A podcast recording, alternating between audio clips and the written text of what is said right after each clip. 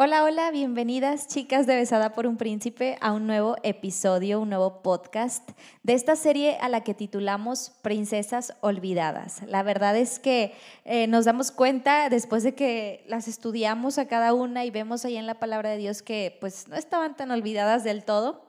Eh, sin embargo, pues a veces no se habla mucho de ellas o, no, no nos adentramos al contexto como debiera de ser, pero pues la verdad es que somos muy bendecidas, hemos sido habladas por el Señor y pues hoy no va a ser la excepción. Hoy vamos a estar hablando de otra mujer que por ahí vemos en el libro de Génesis, específicamente en el capítulo 38, una mujer llamada Tamar.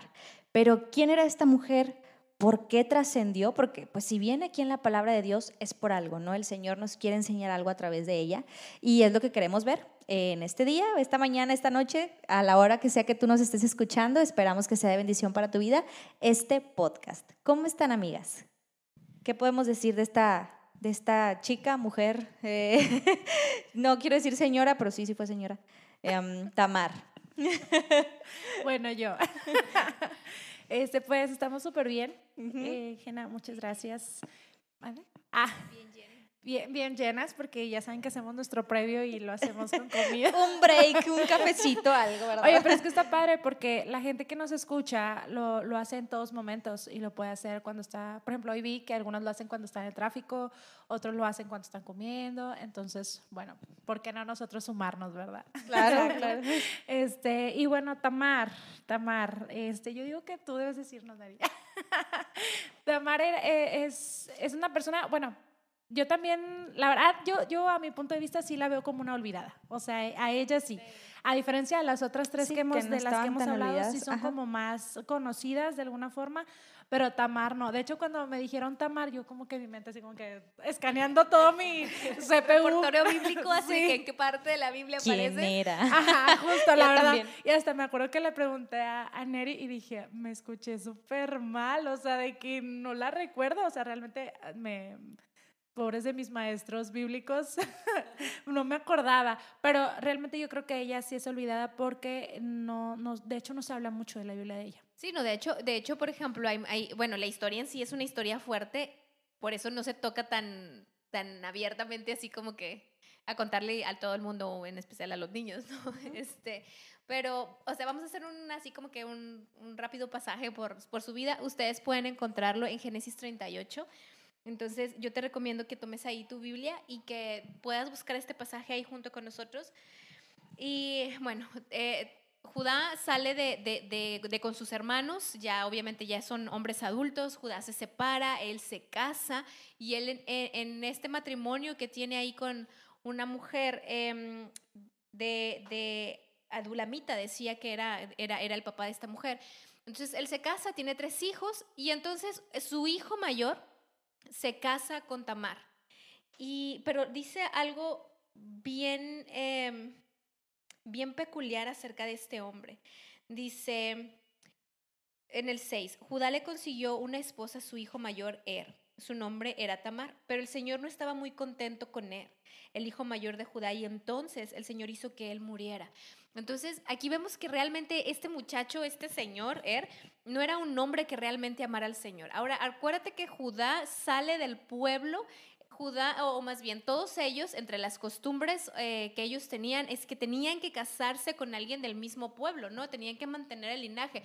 Pero Judá sale y se casa con alguien de otro pueblo. Entonces, bueno, el hijo mayor, eh, como que, pues, no, no como que, sino que realmente no vivía como al Señor le agrada. Y el Señor obviamente pues estaba a disgusto con este hombre, ¿no? Y entonces dice que muere y muere dejando a Tamar viuda y sin hijos. Entonces vamos a dar un, poquito de contexto de, la ley que ellos tenían y era de que si alguien, una mujer de la, de la familia quedaba viuda, el siguiente en el linaje o en la sucesión de la familia tenía que tomarla como a ella como mujer, engendrar hijos y ese hijo que naciera de ellos no iba a llevar, como quien dice, el apellido del, del, papá verdadero, sino que del hermano fallecido. Entonces ahí era una cuestión también de, de, orgullo, de tanto, y entonces, bueno, lo que le tocaba es que el hermano del medio se tenía que casar con Tamar, y así lo hizo, se casó Onán, Entonces, en el versículo 8 dice, entonces Judá le dijo a Onán, ten relaciones con la esposa de tu hermano muerto, cumple tu deber como cuñado. Su deber como cuñado era darle un hijo. Dice, y dale un hijo a tu hermano. Onán sabía que el hijo no iba a ser considerado suyo, y entonces, cada vez que tenían relaciones con ella, él desperdiciaba su semen derribándolo en el suelo. Y eso era algo que el Señor aborrecía. Realmente Onán siguió los mismos pasos de Er y no decimos que Er ya había hecho ese mismo pecado, no, sino que realmente eran hombres que no amaban al Señor. Entonces, después si tú sigues leyendo, dice, em, eso que él hizo no le agradó al Señor y por esa razón también hizo que él muriera. Entonces otra vez Tamar se quedó sin nadie. Pero el, el tercer hijo de Judá era muy pequeño, todavía no tenía la edad. Y Judá le dice a Tamar, oye, pues regrésate con tu papá, vístete de viuda, regrésate a tu casa y cuando mi hijo ya esté grande te voy a decir que te cases con él. Y, y Tamar se fue, fue obediente, dice que ella vestía su ropa de viudez. Pero después de un tiempo, eh, realmente Judá dice la Biblia que tenía miedo de que al que su hijo menor se casara con Tamar, él también muriera. Yo creo que en la mente de Judá decía, esta de ser bruja o yo no sé qué, todos se Ya se me fueron todos, sí, ¿no? Ajá. se casan con ella y se mueren. Pero realmente no era por ella, era por el pecado que había en ellos, ¿no? Y entonces, pues bueno, eh, el Judá se, se, se piensa sordear, la manda lejos y empieza, pues él a hacer su, su vida, ¿no? Y Tamar dijo, oye, pues ya, o sea, ya es tiempo de que, de que, de me, que me case, ¿no? Y, y se dio cuenta que el suegro se estaba sordeando con la responsabilidad que le tocaba. Y entonces lo que ella hizo es que dice que escuchó que un día Judá iba a ir a pastorear unas, unas cabras y entonces ella se quitó su ropa de viudez y se vistió de prostituta. En, en aquellos tiempos las prostitutas llevaban un velo, no podías verle las caras. Entonces ella se tapa la cara, se pone el velo y va y se sienta debajo de un árbol donde sabía que iba a pasar el, el suegro. Y entonces pasa el suegro y la ve y luego le dice, oye, bueno, pues, ¿qué onda? Un trato, ¿no? Y ella dice, sí, pero ¿qué me vas a dar a cambio? Y él le dice, no, pues te voy a dar una cabrita, un cabro de los que tengo ahí, ¿no? Y ella le dice, ¿cómo voy a saber si sí es cierto que me vas a pagar? Dice, para estar segura, déjame tu cinto, déjame tu báculo, déjame tu anillo y cuando me des el animal te lo regreso. Y el suegro dijo, bueno, va. Entonces, en ese encuentro, Tamar queda embarazada. Y ella va y se regresa a su casa, se vuelve a vestir de viudez. Eh, Judá le dice a un compañero, le dice, ¿sabes qué? Ve a buscar a la prostituta que se sienta en tal lugar, dile que me regrese mis cosas y llévale un cabrito. Entonces va el amigo, pregunta por toda la ciudad y resulta que ahí nunca se sentaba una prostituta. Pues no, pues era Tamar. Y entonces, eh, al cabo de los meses, se le empieza a notar a Tamar el embarazo y la gente empieza a decir, le va y le dice, oye, tu nuera quedó embarazada. Entonces él se le dice, sáquenla y vamos a quemarla. Y entonces la sacan y, y, dice que cuando ella, ella vaya, le dice, el dueño de estas cosas es el papá de mi hijo. Y entonces le enseña los tres objetos que le había quitado a Judá. Entonces Judá dice, pues más justa es ella que yo porque realmente ella hizo, o sea, yo, prácticamente en pocas palabras dijo, pero yo me estaba sordeando, no le iba a dar a mi hijo y ella hizo lo que es correcto. Se redimió sola, ¿no? Exacto, se redimió sola, ¿no? Y, y, es que acuérdense, recordemos un poquito en la, en la historia de Israel, es que las mujeres tenían que ser redimidas, tenían que tener una cabeza, tenían que tener un varón que las guiara. Ya si eran viudas de, de, de años, pues la familia tenía que, que cuidarlos, ¿no? Salud. Este, entonces, eh, bueno, al, al, ser el contexto de la historia, si tú la lees, dices, bueno, se está súper loco, realmente sí. No, imagínate, tu esposo se muere luego con el cuñado y luego el cuñado no. tampoco quiere y luego pues con el suegro, ¿no? Pero realmente el punto de la historia es lo que, lo que el Señor quiere enseñarnos a través de la vida de Tamar. Es que podemos pensar si Tamar se desesperó y quiso tomar las cosas en sus manos, como lo habíamos hablado con Sara. Pero realmente lo que Tamar hizo es, Señor, o sea, yo voy a buscar mi redención. Yo voy a buscar lo que tú me prometiste, la uh -huh. parte que a mí me toca. Y ahora nosotras tenemos que recordar que nosotras como mujeres tenemos promesas que el Señor nos da, que la Biblia está llena de promesas que nosotras ni siquiera sabemos que están ahí. Y que realmente es importante que nosotros podamos tomarlas y decir, Señor, esta es mi promesa. Señor, esto es lo que, y yo voy por esto. Y yo quiero esto, Señor, porque tú me lo prometiste y tú no eres hombre para que mientas ni hijo de hombre para que, se para que te arrepientas, ¿no? Y, y realmente eh, ah, platicábamos la, la, vez anterior y decíamos, por ejemplo, las leyes mexicanas nosotros no las conocemos, no sabemos ni siquiera que tenemos derechos. Sé que no me debe pasar el rojo y que no puedo robar, pero realmente ni siquiera sé cuáles son mis derechos. Y entonces la gente que sí sabe se aprovecha de eso, de que, hombre, que el cabo ni sabe que tiene, déjalo. Entonces, pero, y él, con la Biblia pasa lo mismo. Somos hijas de Dios, y, decimos, sí, yo y peleo por esto, pero, pero realmente no tenemos ni idea de las promesas del Señor. Y nos conformamos con la comida masticada que nos dan otros, o sea, con lo que escuchamos de los demás, pero no vamos directo a la fuente a decir, a ver, Señor, ¿qué me estás diciendo? ¿Qué me pertenece? ¿Cuáles son mis promesas? ¿Cuál es mi lugar, Señor? No lo conocemos. Y entonces, pues no lo reclamamos. y no se trata de reclamarlo como decir, lo soy, porque soy, como hay unas corrientes ahí muy porque soy tu hija y tú me vas a hacer y tú me vas a dar. No, o sea, tampoco es así, ¿no? Así es. Pero realmente es decir, Señor, la palabra dice una, una, em, una de las promesas, cree en el Señor Jesucristo y serás salvo tú y toda tu casa.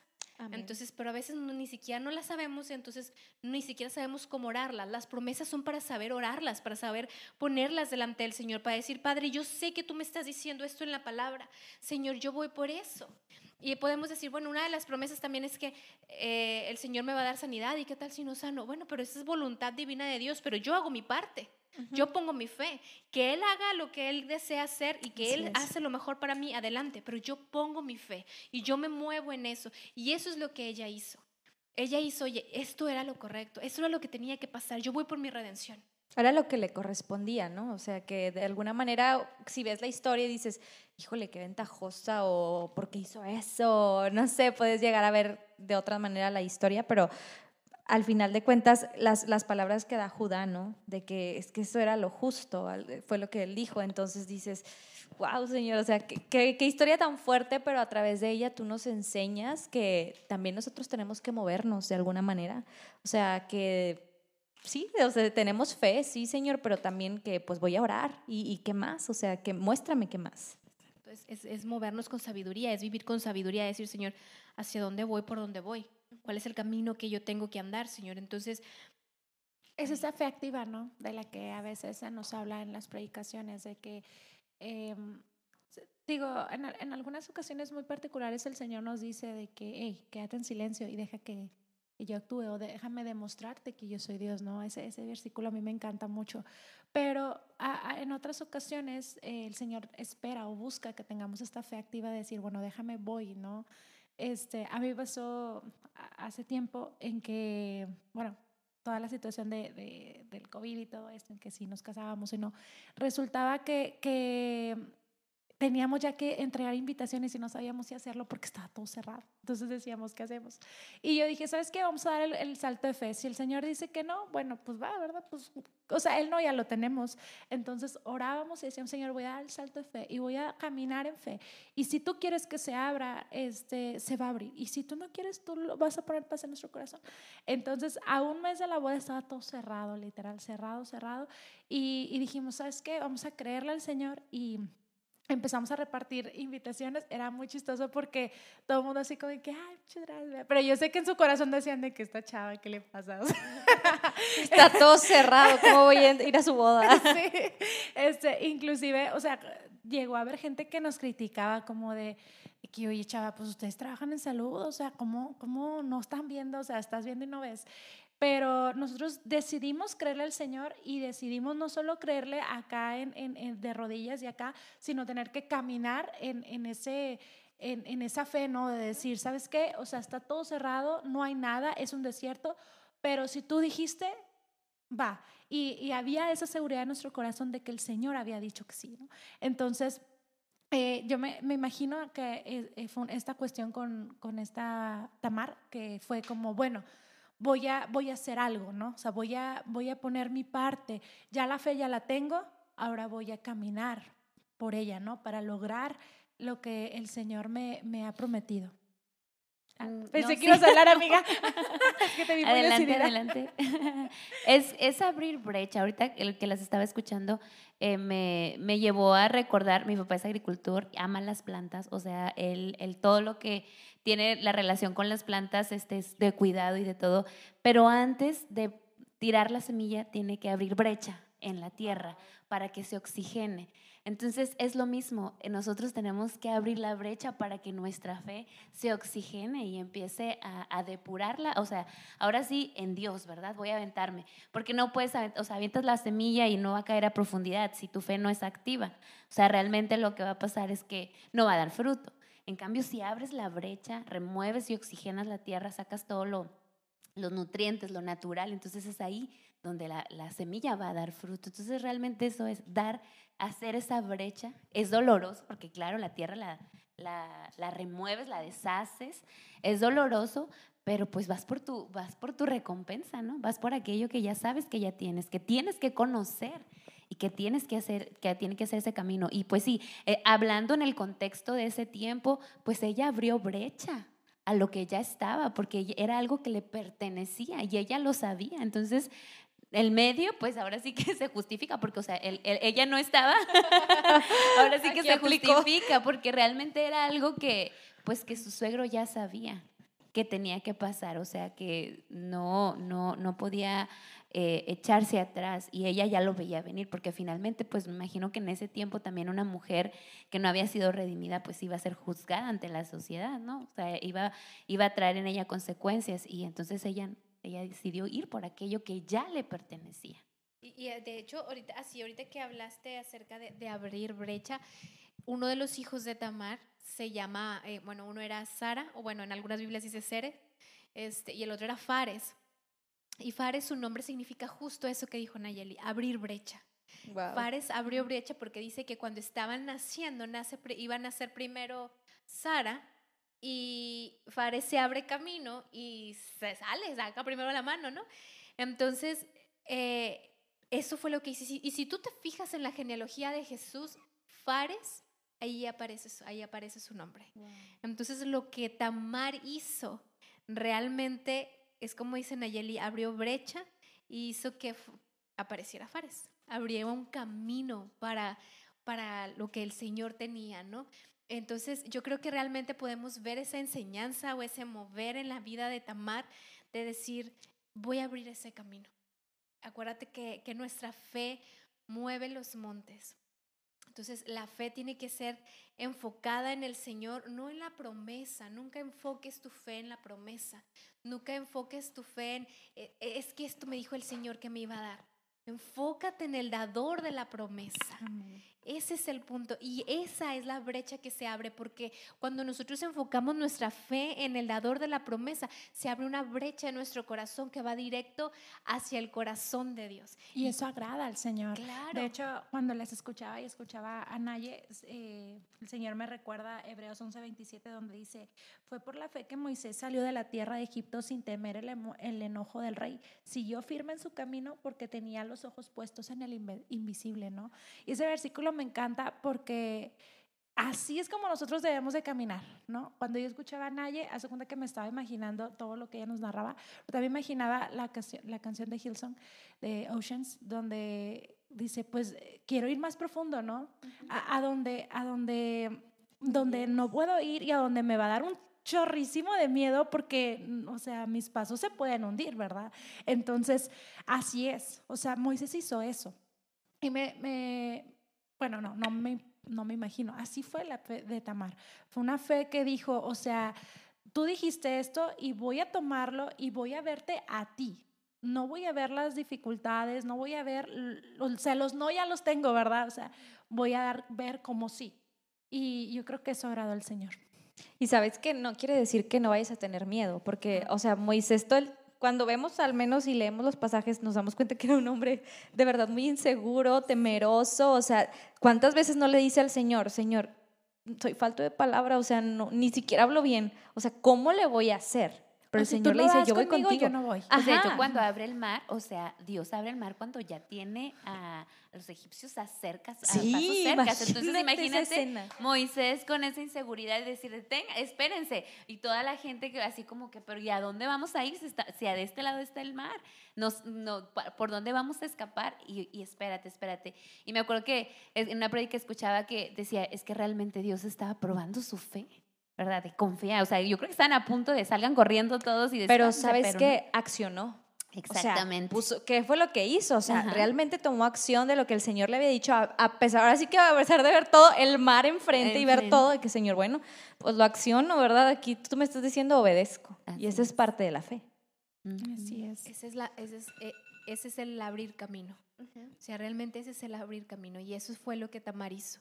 Entonces, que nosotras podamos realmente ser esas mujeres que tienen esa fe, que abre el camino, como decíamos ahorita, que no importa lo que sintamos, no importa las olas tan grandes, porque cuando Moisés abrió el mar, ellos tenían que pasar por en medio del mar. O sea, imagínate qué impresión ver de un lado el mar, de, o sea, una pared de mar. No, o sea, a mí me da... Una ballena ahí a un lado, Sí, imagínate. imagínate, sí, me no. imagino. Qué ansia, Padre, ¿no? Un acuario natural. Qué bonito. ¿Qué? Pero A veces se me realmente chido. Señor, realmente no voy a poner los ojos en nada más, voy a poner los ojos en ti y voy a caminar y ese, ese, e- esa decisión va a abrir camino. Yo me imagino que realmente cuando Tamar se estaba cambiando su ropa de viudez, temblaba por dentro. Imagínate que no me sale, imagínate que me descubren. Entonces, realmente temblaba, pero lo hizo, porque dijo, yo voy por mi redención, me toca esa redención, yo voy por ella. No, no, no confundamos con lo que habíamos hablado anteriormente con lo de Sara, que le quiso hacer manita de puerco al Señor. No se trata de eso, se trata de dónde vamos a poner nuestra fe. Y yo te invito a que tomes un tiempo todos los días y leas la palabra. Conoce lo que te pertenece a ti como hija de Dios. Conoce lo que el Señor quiere darte. A veces ni siquiera sabemos orar. Dice la palabra que no tenemos porque no pedimos. Y si pedimos, pedimos mal para nuestros propios deseos. Deja que el Señor forje tu corazón. Deja que el Señor te hable a través de la palabra. Toma lo que el Señor quiere que, que, que tomes y ábrete brecha. Abre brecha, realmente abre brecha en, en, este mover donde Satanás quiere cerrarnos las puertas por todos lados. Ve y busca lo que el Señor tiene para ti. Vamos a orar. Padre, en el nombre de Jesús, en esta hora, Señor, queremos pedirte que pongas colirio en nuestros ojos, Señor. Queremos ver, Padre Santo. Queremos ver lo que tú ves. Queremos ver el camino por donde debemos andar. Señor, guíanos, dirige nuestros pasos, nuestras decisiones, nuestros pensamientos, Señor. Que podamos ser esas mujeres que abran brecha, que abran camino, Padre. No solo para nosotras, sino para las que vienen detrás, Señor. Que abramos camino con nuestra fe. Que abramos camino, Señor, con nuestro amor y pasión por ti, Señor. Enséñanos a enfocarnos en ti como es debido, Señor, y a buscarte a más, Padre, a conocerte y a ahondar y profundizar en la verdad de tu palabra. Gracias te damos, Señor, porque eres bueno. En el nombre de Jesús. Amén.